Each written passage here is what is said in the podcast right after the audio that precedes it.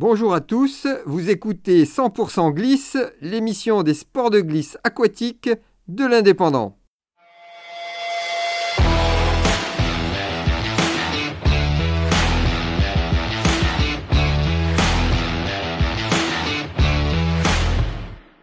Aujourd'hui, nous allons parler de surf et de paddle.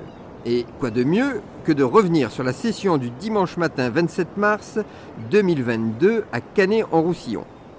Alors, il fallait se lever tôt pour bénéficier des meilleures conditions.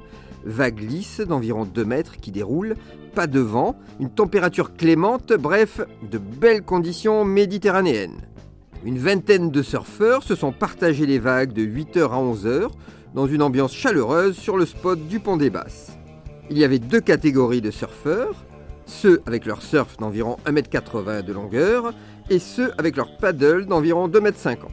Autant le dire tout de suite, il faut avoir déjà un bon niveau pour surfer en Méditerranée, en raison de la période très courte des vagues qui déferlent toutes les 3 ou 4 secondes, les courants puissants et la température encore fraîche. Touristes et amateurs, abstenez-vous. Alors un petit rappel pour le grand public, le surf se pratique allongé sur sa planche et il faut ramer avec ses bras pour se déplacer puis se lever au moment de prendre la vague. Pour le paddle, le surfeur est debout et rame avec sa pagaie pour se déplacer ou se lancer sur la vague.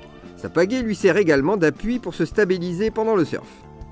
Mais la patience est de mise. Il faut attendre la bonne vague, parfois de longues minutes, et respecter les priorités. Et oui, il y a des règles dans le surf le surfeur placé sur le pic de la vague, la partie la plus haute, est prioritaire sur tous les autres. Et il ne peut y avoir qu'un seul surfeur par vague. Sur la matinée, tous les surfeurs ont pu prendre une vingtaine de vagues en moyenne. De quoi être bien fatigué pour le reste de la journée. C'était 100% glisse.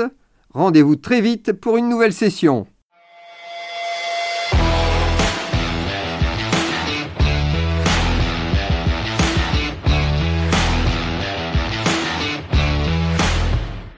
Retrouvez cette émission et toutes nos productions sur Radio Indep et en podcast sur l'indépendant.fr, nos réseaux sociaux et votre plateforme de streaming favorite.